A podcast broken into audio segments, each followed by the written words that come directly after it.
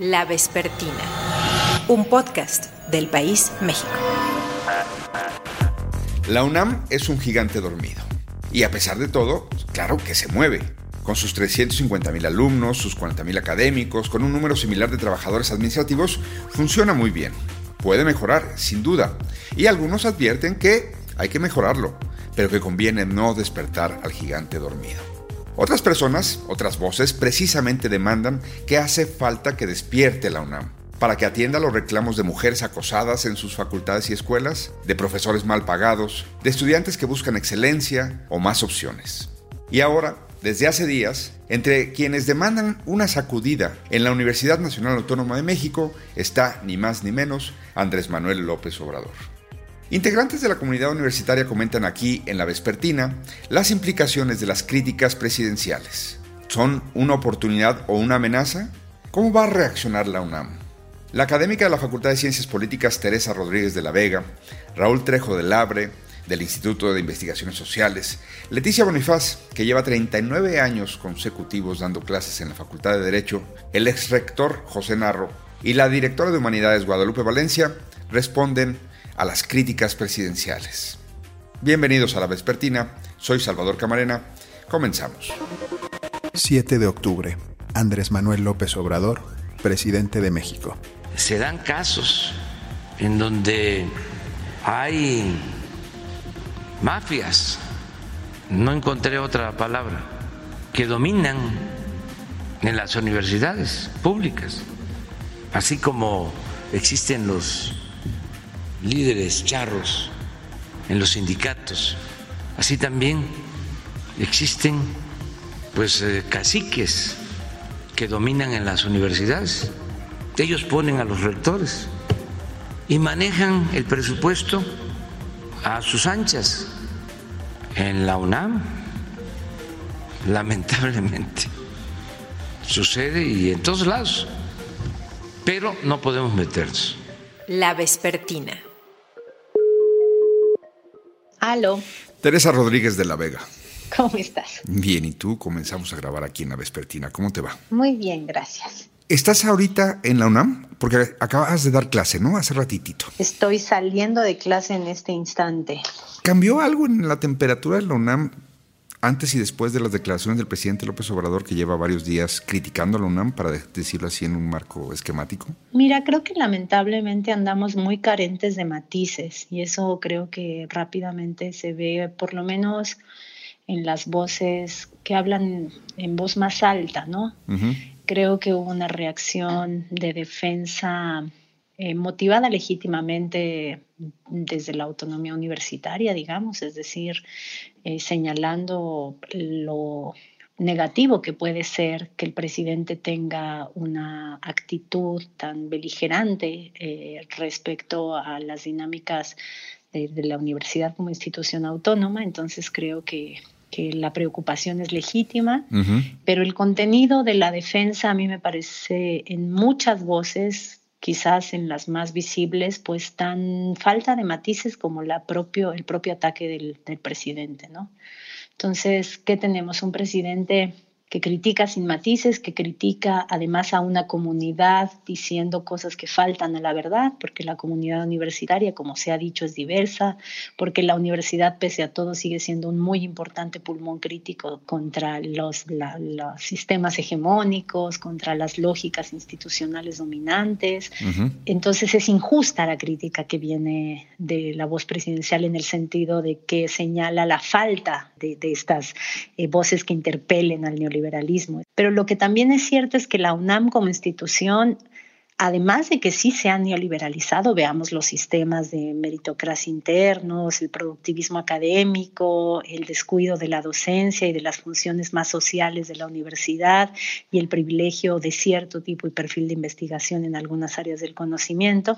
Más allá de eso, la UNAM tiene problemas pre-neoliberales, ¿no? Un sistema absolutamente vertical, decisiones no colegiadas, una vida académica que cada vez es más atomizada y menos colegiada, eh, un gobierno universitario absolutamente poco... Abierto a escuchar. Abierto y sí, con muy poca escucha a la comunidad, una universidad muy inercial, el ritmo con el que estamos eh, regresando a actividades presenciales, a mí me parece de escándalo. O sea, me parece que, que tenemos ya tres generaciones eh, abandonadas en, en las condiciones muy desiguales de sus casas y eso no lo dijo el presidente y eso sí pasa, pero eso tampoco lo dicen quienes salieron a defender a la universidad, ¿no? Entonces, creo que el debate ahorita está lamentablemente falto de matices. Faltan matices en la crítica presidencial, pero también faltan las matices en las voces más protagónicas de la defensa, ¿no? ¿Tú cuántos años llevas ligado a la universidad? Nomás para, para perfilar por ahí la respuesta. Híjole, yo empecé a dar clases de, de profesora de asignatura, creo que al día siguiente que me titulé de licenciatura. O sea que llevo toda la vida allí. O sea, yo ahí estudié sociología, después estudié filosofía de la ciencia en maestría y doctorado. Así que sí, toda mi vida adulta la he vivido en la UNAM. Bueno, con ese cuarto de siglo, digamos, estudiante, profesora, ¿qué te gustaría que pasara? Eh, además de que los matices pues se incorporaran, pero ¿por dónde? ¿Qué canales darías? ¿Y qué crees que a pesar de lo que te gustaría, ocurrirá? Mira, yo creo que los universitarios tenemos eh, eh, que sacudirnos, pero que la sacudida no nos va a venir desde Palacio Nacional. La sacudida ya nos vino desde dos lugares, desde las mujeres organizadas, que llevan sacudiendo a la universidad por lo menos tres, cuatro años, señalando la gravísima y honda herida de la violencia de género, absolutamente enraizada en las prácticas académicas, institucionales, administrativas. Y por otro lado, por parte de los profesores de asignatura, profesores y profesoras de asignatura, eh, que intentaron sacudir a la universidad con el, este hashtag de la no paga, con esta actuación administrativa irresponsable y escandalosa que dejó en el desamparo en medio de la pandemia a, a, cientos de sus, de sus profesores, a los que además mantiene precarizados. Entonces, ojalá la universidad se sacuda. Hace mucho que la universidad, yo creo que desde el movimiento por la gratuidad en el 99, la universidad no se veía tan sacudida como lo la han sacudido las mujeres primero y los profesores y profesoras precarizadas después. Ojalá que de eso internamente como comunidad universitaria acusemos de recibido y nos pongamos a cambiar a la universidad desde adentro en lo que sí tiene que cambiar, ¿no? Muchas veces somos muy críticos, es más, te diré, hay muchas voces críticas del neoliberalismo, pero que se acomodan perfectamente al modus operandi del autoritarismo universitario, de la precarización de la planta docente. Entonces creo que los universitarios nos debemos una autosacudida. Lo que no podemos permitir es que la sacudida a una institución pública tan importante venga desde Palacio Nacional y así, ¿no? Ni de este palacio ni de ninguno. De ninguno, de ninguno. Exacto. Entonces, pues nada, yo me auguro que la, que la comunidad universitaria eh, siga escuchando a estas voces internas que le están sacudiendo. El problema es que el debate enrarecido, sin matices, polarizado, el que la agenda esté dictada por el presidente y no por las necesidades. Y me, o sea, me, molesta mucho que hoy día estemos discutiendo a la UNAM por declaraciones presidenciales y hayamos insonorizado tanto la demanda de los profesores de asignatura hace unos meses. Me, me indigna, pues, ¿no? Y eso habla de cómo está el debate público. 21 de octubre. Yo quisiera avanzar más, no puedo porque fue mucho tiempo de atraso, de saqueo, manipulación. Afectaron dos generaciones eh, en las universidades públicas, hasta la UNAM. Se volvió individualista, defensora de estos proyectos eh, neoliberales. Bueno. Doctor José Narro, ¿cómo está? Muy bien, ¿cómo está usted? Bien, qué gusto saludarlo. Lo mismo. Comenzamos la grabación, si le parece. Adelante, señor. Es un gusto. Doctor, alguna vez un rector de la Universidad Nacional Autónoma de México me contó que iniciaron conflicto estudiantil en la Universidad Nacional Autónoma de México era lo más sencillo del mundo. Pero detener un conflicto, solucionar un conflicto adentro de la UNAM, no cualquiera. ¿Cómo ve las cosas eh, en estos días en que ha habido declaraciones del presidente López Obrador en contra de la UNAM y bueno, otras voces ya expresándose también al respecto. Usted también ha declarado, doctor. Pues me parece que es un señalamiento el que hizo el presidente que no tiene razón, porque no es así, ni la universidad ha faltado a su compromiso social, ni es verdad que no se enseñe derecho constitucional, agrario, laboral, ni es cierto tampoco que las carreras de ciencias sociales estén llenas de conservadores y ni es verdad que la universidad se haya entregado a una ideología, la neoliberal. No tiene sentido lo que se ha hecho, sí provoca inquietud y sí genera inconvenientes para todos, para la UNAM y los universitarios, pero para las otras universidades y para el país. ¿Por qué lo hace, doctor? ¿Por qué hace el presidente esto? No sé, no sé, la verdad, la, razón eh, que lo mueve la conoce él. Lo que sí uno puede imaginar que hay cosas que a él no le parecen, no le gustan.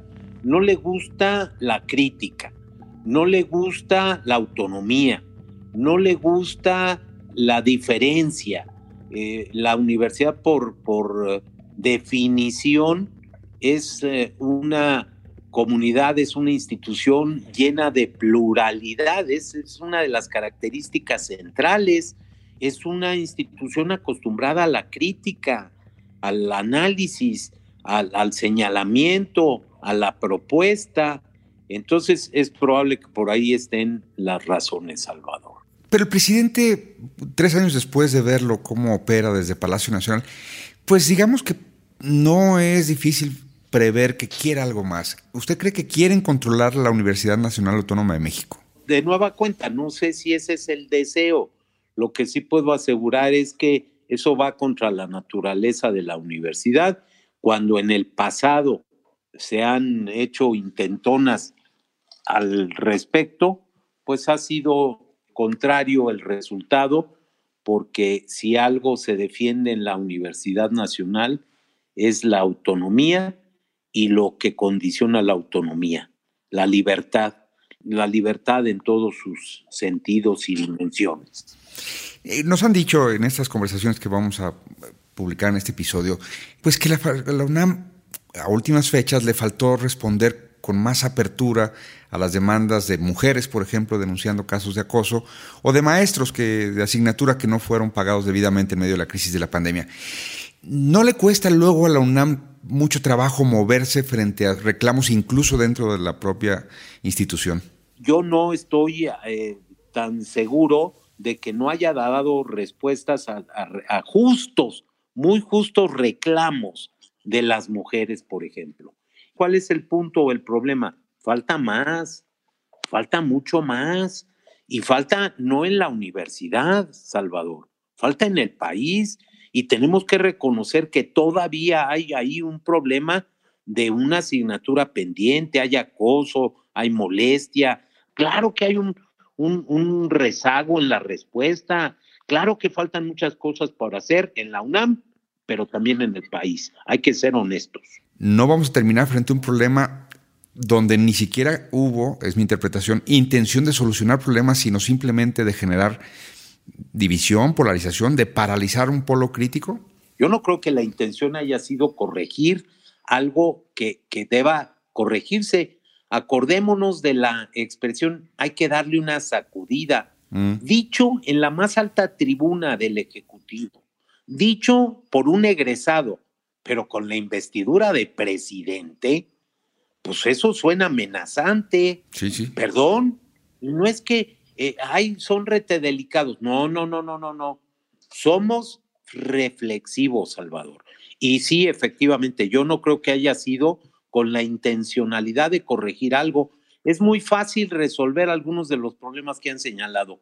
Más salario para los profesores de asignatura. Sí, por supuesto, denos más presupuesto, porque no se vale decir es gratuito, no pueden cobrar nada pero además, pues suban el salario a los profesores, pues es que la ecuación no resulta. Entonces, si queremos atender problemas, que sí los hay en la universidad pública, tenemos que hacernos cargo de las consecuencias financieras y del el mecanismo para hacerlo. Las universidades, la UNAM en lo particular, tiene sus formas para resolver problemas. Dejemos que las universidades, los universitarios, los resuelvan y apoyemos desde el Estado Nacional, quiero decir, los poderes públicos, a esas instituciones y a la UNAM en especial. ¿Recuerda una crítica desde un presidente de la República de esta magnitud hacia la UNAM? Eh, como universitario, no, la verdad, así tan directa, tan, tan fuera de lugar, no. 22 de octubre. Es lamentable que la UNAM eh, se haya eh, derechizado. Ejemplos hay muchos. Imagínense un rector que todavía tiene mucha influencia, Narro, se va de secretario de salud y en ese tiempo habla de los ninis que ni estudian ni trabajan, algo ofensivo. Pero no solo eso, siendo secretario de salud, acepta ser delegado del PRI en Ecatepec. Entonces, sí, se requiere una sacudida y es una gran universidad, pero no estuvieron a la altura de las circunstancias. La crítica al neoliberalismo no surgió de la UNAM. Hola. Hola Leticia Bonifaz. ¿Cómo estás? Bien, ¿y tú? Muchas veces te he leído tweets sobre la UNAM. Eh, Leticia, ¿qué es la UNAM? Mira, para mí la UNAM es mi casa, así te la pongo. La primera vez que yo escuché que iba en la UNAM tenía ocho años. Mi mamá dijo, mis hijas van a ir a la universidad, a la misma que fue Chayito Castellanos, porque ella fue a filosofía y mis hijas irán a otra facultad, pero van a ir a la UNAM. Deja, hago una acotación. Esto fue en Comitán. En Comitán. Y Rosario Castellanos también es tu paisana, por supuesto. Entonces, estamos hablando de que en Comitán tu mamá dijo, mis hijas van a ir a la UNAM. Exacto. Yo, yo tenía la UNAM en mi destino desde chica. Este, ni siquiera conocía tan a fondo a Rosario Castellanos, pero ella era como un referente en Comitán y bueno, yo sabía que iba a ir a la UNAM.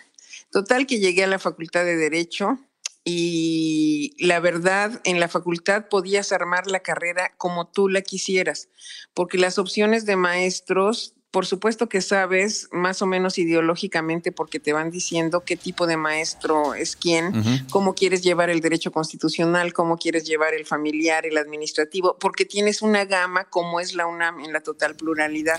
¿Qué años estamos hablando? Esto estoy hablando del 77 al 81 y creo que eso ha seguido. No creo que haya cambiado este tema de pluralidad o que no encuentres ciertos maestros. Habían algunos maestros claramente de izquierda, por supuesto que en la Facultad de Derecho la mayoría son conservadores eh, porque mantienen el status quo, es parte del, derecho. Pero aún así, eh, yo tuve un maestro de derecho agrario extraordinario que decía, todos ven el derecho constitucional como el más importante, pero en la solución de los problemas de México está en el campo y era una persona totalmente con un pensamiento muy de avanzada en un sentido distinto. Entonces yo creo que la UNAM te da esa diversidad, te estoy hablando de, mi facultad, pero creo que tengo muchos amigos de mi generación y posteriores que estudiaron en ciencias políticas, por ejemplo, y que también te van a mostrar una gama de opciones que hacen de la universidad lo que es. Nada más antes de pasar a mi siguiente pregunta, ¿cuándo te volviste profesora? Porque ha sido profesora ininterrumpidamente desde cuándo? Terminé la carrera en el abril de 81 y en octubre del 82 empecé a dar la clase de introducción al estudio del derecho, que fue la que yo elegí. Después la acompañé de filosofía, eh, hacía primero y décimo, recibía a los estudiantes y luego los, los despedía.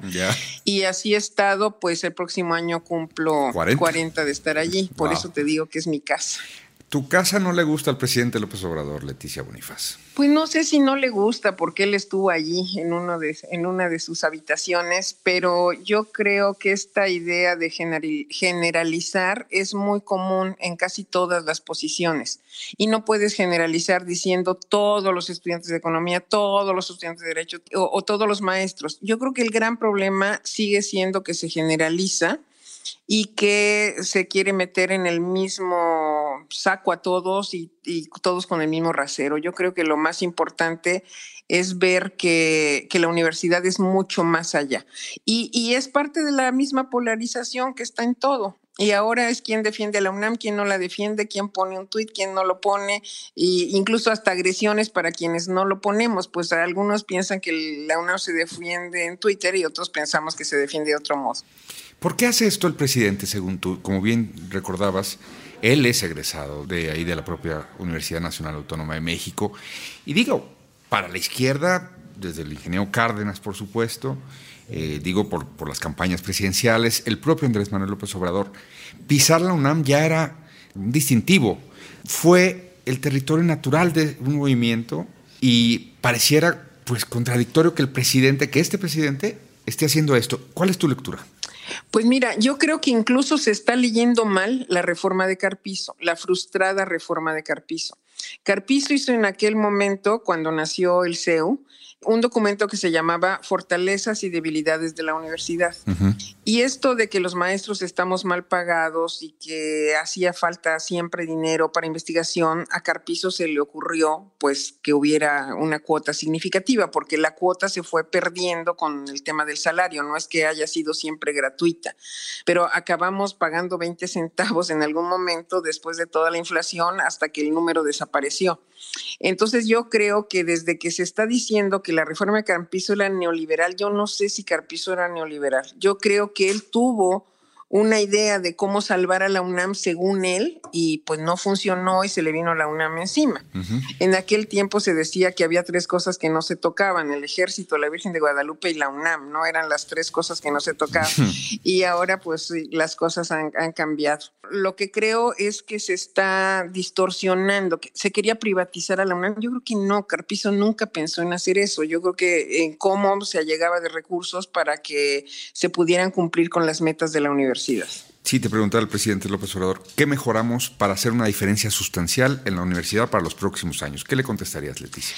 Yo creo que depende mucho de qué facultad hablamos, porque eh, hoy se está diferenciando como qué se hace en el tema de las ciencias sociales y qué se hace en el tema de lo que se llaman ciencias duras o exactas. Si ves cuando la universidad llega a niveles del ranking mundial muy altos, es por la combinación de todo, por combinación de docencia, por combinación de, investigación también, por productos que tiene. Pues de allá han salido el premio Nobel este, Mario, Molina, también el, el de La Paz, Alfonso García Robles, como que la UNAM ha sido esa cuna y debe mantener la calidad en todo. Claro, los maestros que damos clase por el amor a la UNAM estaremos allí con buen sueldo o con mal sueldo, estamos allí, pero no debería ser. A pesar de eso, hay muchas cosas que para la investigación son claves y que tendrías, eh, por ejemplo, todos los que tienen que hacer prácticas de campo y, sí, la restricción de recursos allí sí impacta directamente en ese trabajo. Finalmente, Leticia, ¿este embate del presidente eh, le hará daño? ¿Está en peligro la UNAM? Yo creo que no. Yo lo vería como un comentario que fue tomado bien por algunos, mal por muchos, pero que no es como un embate donde viniera un daño particular respecto de presupuesto, sí se ha bajado, pero no creo que este dicho sea tan dañino para la UNAM, la verdad. 22 de octubre. Kenia López, senadora por el PAN. Lamentamos muchísimo la estigmatización que el presidente de la República hace sobre la Universidad Nacional Autónoma de México. Yo soy egresada de la UNAM y me parece muy lamentable que el Ejecutivo Federal lesione, dañe, violente a nuestra máxima casa de estudios. Me da mucho gusto recibir aquí en la vespertina a Raúl Trejo del Abre, quien publicó el lunes en Crónica el artículo titulado AMLO contra la UNAM. Ahí reivindica algunos datos, algunas realidades de la UNAM como una universidad popular, en donde muchos hijos de la clase trabajadora pueden ingresar y tener oportunidades de superación. Raúl, bienvenido a la Vespertina. ¿Qué vislumbras? ¿Qué escenario vislumbras para la eh, Universidad Nacional Autónoma de México luego de estos ataques y descalificaciones por parte del presidente López Obrador? Siempre una descalificación del presidente es grave para cualquier institución. Eh, distintos presidentes mexicanos en la historia pues de un siglo para acá se han enfrentado con la universidad, pero creo que nunca de manera tan enfática y tan pues tan carente de argumentos como hace ahora el presidente López Obrador. A lo mejor el único símil que podemos encontrar es el terrible desencuentro que hubo en 1968 entre la Universidad Nacional y las instituciones de educación superior en general con el presidente Gustavo Díaz Ordaz. Yo he dicho en otras ocasiones que López Obrador cada vez más me recuerda a la política, al autoritarismo, al reemplazo de la conciliación por los caprichos que tenía el presidente Gustavo de Sordas y me temo que nuestro actual presidente lo está confirmando en este episodio al enfrentarse de esta manera con la UNAM. Yo estoy convencido, lo he estado siempre, de que en la Universidad Nacional hay muchas cosas por reformar, hay muchos rezagos, es una universidad que tiene, a pesar de sus grandezas, muchas limitaciones, pero no es mintiendo acerca de ella como hace López Obrador, como se le puede enmendar, no es eh, tratando de acorralarla como está haciendo ahora el presidente y su gobierno y su partido político Morena junto con él, eh, como vamos a poder mejorar a la Universidad Nacional. Eh, creo que es un enfrentamiento absurdo además porque se está enfrentando el presidente a una comunidad que suele cuestionarse ante agresiones como esta, Salvador. ¿El presidente tiene un interés aquí, Raúl? ¿O es sembrar cizaña, distraer? ¿Quiere ir por la UNAM? Yo creo que sí. Quiere ir por muchas instituciones, quiere ir por toda institución del Estado mexicano que no se subordina a sus caprichos. Lo ha hecho con el INE y no ha podido, lo ha hecho con el INAI y pues ha podido a medias, lo ha hecho con instituciones muy variadas, lo quiso hacer con la Corte, con resultados contradictorios, en fin. Es, es una conducta sostenida del presidente, la verdad es que a mí no me sorprende esta andanada en contra de la UNAM, la esperábamos ya algunos, porque el presidente actúa como por nota de acuerdo con la partitura de los gobiernos populistas en todo el mundo. ¿Qué hacen estos gobiernos? Descalificar, desacreditar y si pueden desbaratar a instituciones que no coinciden con ellos y además postularse como representante del pueblo y entonces cualquier crítica a ellos es una crítica al pueblo. Eso es lo que les gusta de la UNAM. El presidente del observador solamente se empezó a interesar como ahora por la Universidad Nacional cuando la UNAM decidió que no íbamos a volver a clases en el momento en el que el gobierno quería, sino de acuerdo con las medidas sanitarias y la evaluación de los especialistas de la propia Universidad Nacional. ¿Resistirá la UNAM? Yo espero que sí, eh, pero no estamos en una situación sencilla. La de la UNAM es una comunidad, más bien es una colección de comunidades muy variada, muy heterogénea, hay confusión en la universidad, hay miedo entre algunos colegas míos académicos que no quieren declarar, no quieren manifestarse con la libertad que suelen hacerlo ante asuntos de, interés público, pero creo que por encima de ello las expresiones dentro y fuera de, la universidad que hemos visto ante las descalificaciones y las falsedades, porque es el problema del presidente del observador, él está evaluando a partir de mentiras y no de diagnósticos ciertos de lo que pasa en nuestra universidad. Creo que este escenario está mostrando que la universidad tiene con qué defenderse y tienen quienes la defiendan. 26 de octubre.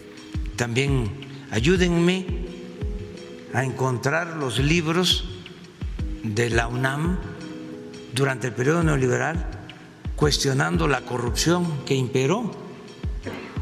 A ver, ¿cuántos eh, tratados, libros, ensayos sobre la entrega de bienes de la nación en el gobierno de Salinas. No van a encontrar muchos, porque Salinas los cooptó a todos los intelectuales y académicos, o no a todos, a la mayoría. Guadalupe Valencia García, soy investigadora del CEIC y por ahora soy investigadora y estoy como coordinadora de humanidades. De acuerdo. Ahora, ¿cómo te explicas esto que está ocurriendo? Que el presidente que prometió una agenda para favorecer a los pobres es el mismo que les critica a ustedes que se volvieron conservadores, neoliberales. Es decir, ¿cómo lees lo que está pasando? Bueno, yo creo que tenemos que conversar, porque se ha referido en especial el señor presidente a la economía, la sociología, las ciencias sociales en general. Y las ciencias sociales en la UNAM gozan de cabal salud, han sido, siguen siendo nuestro empeño, pero no son ciencias que, a diferencia de las ciencias de la materia o las ciencias de la vida, puedan encontrar verdades en un laboratorio o formulando leyes.